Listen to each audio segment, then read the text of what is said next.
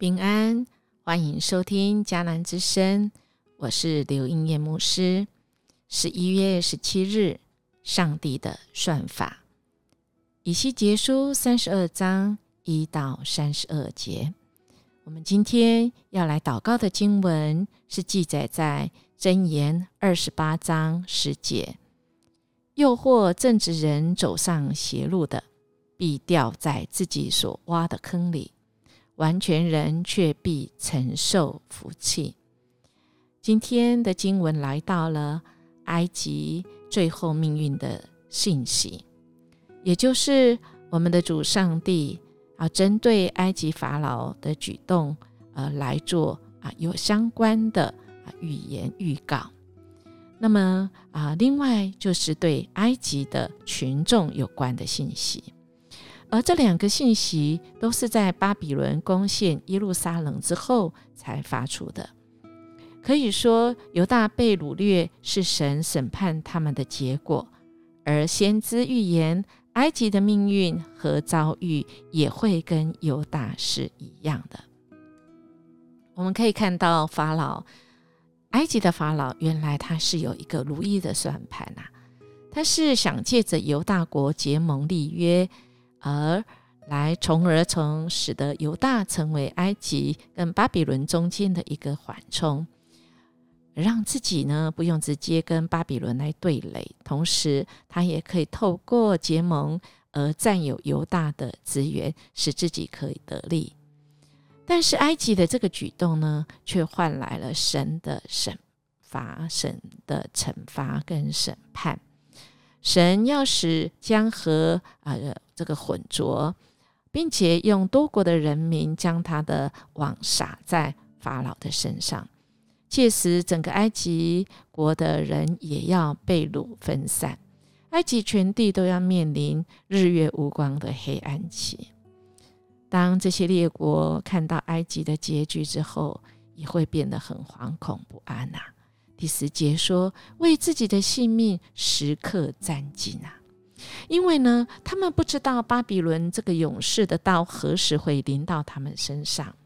然而，先知又指出，当埃及遭受耶和华审判之后，就会恢复原来的样貌，也就是埃及的河澄清，而江河像由缓流一样。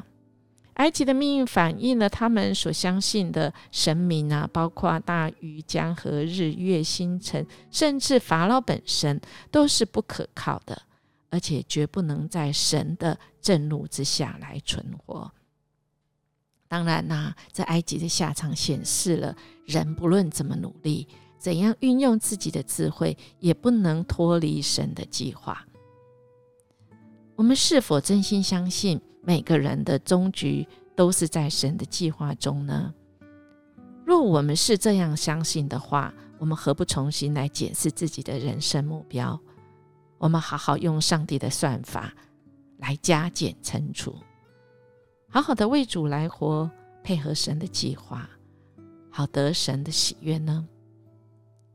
我们知道这两首诗，这两首都是神所写的这个哀歌啊，也就是神为埃及的败亡而伤痛，神也为埃及的群众下到阴间而忧伤。神为埃及的败亡而伤痛，他也为群众啊这些所遭遇的啊都啊来哀伤，表示哀伤。也就是说，我们这一位神他是爱，不论是谁死亡，神没有不伤痛的。无论是那些在地上曾经叫人惊恐的人，或是骄傲的人，或者是满身罪孽的人，其实神也会为他们来伤痛的。这是主耶和华说的，也就是耶和华的心肠呢，其实是因为他是爱跟公义，他是全能，他是恩慈。今天的经文也讲到，以西结的心肠也是啊，他真的是。啊，为这些所将遭遇的事情表达了哀痛，而将这些话传出去，用这些话来为埃及哀来哀哭。面对这个下场，我们人还有什么可夸的呢？我们一生其实最终的记号是什么呢？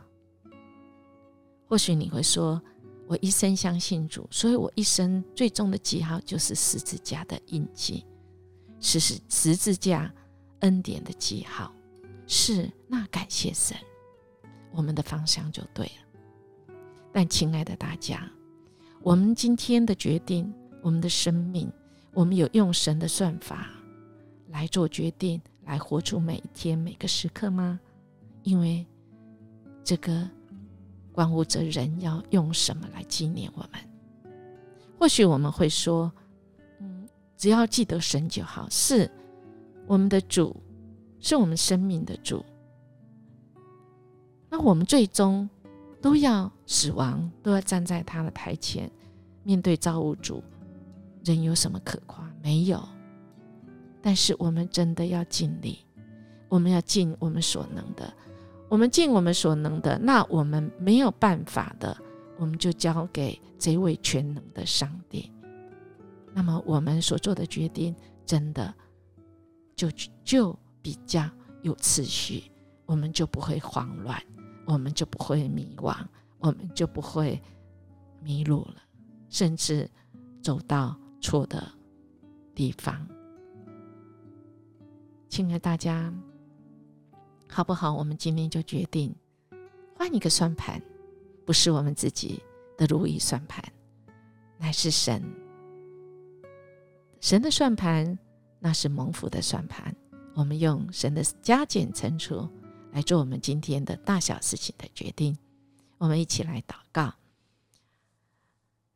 亲爱的圣灵，恳求你成为我们的保惠师，也提醒我们。因为主，你才是我们最大的依靠。有你的算法在我们生命中，我们才能够来决定许多的大大小小，我们该怎么做，我们不该怎么做，让我们所做的可以荣耀上帝，可以对人有帮助。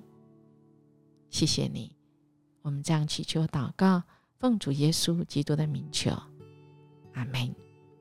应业牧师祝福您，愿我们今天活出上帝荣耀的算法，使我们见证他就是爱。